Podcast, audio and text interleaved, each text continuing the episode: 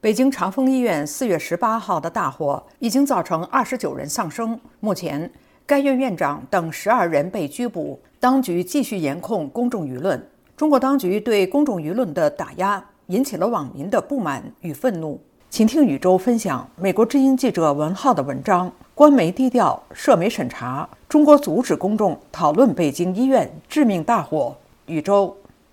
好的，陆阳。根据中国官方的通报，北京丰台区消防队于当地时间中午十二点五十七分接到了火警，称长峰医院住院部东楼发生了火情。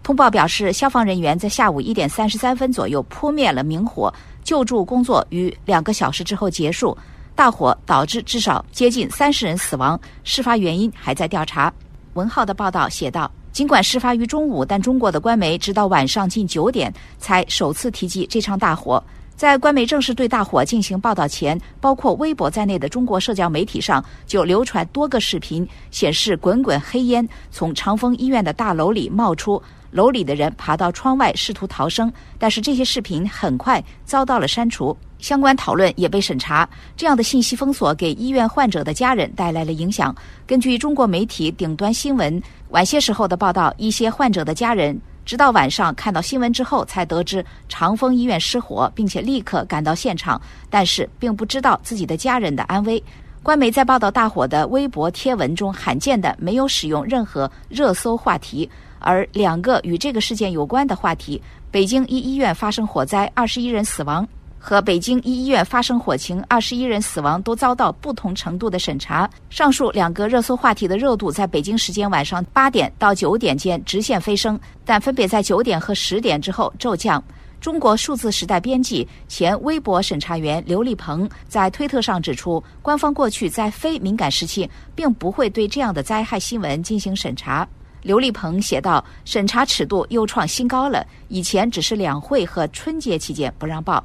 尽管大火的消息引起了大量网民的关注，但是在微博热搜榜上看不到任何与之有关的热搜话题。一名网民问道：“这么大的事，一个热搜都没有？”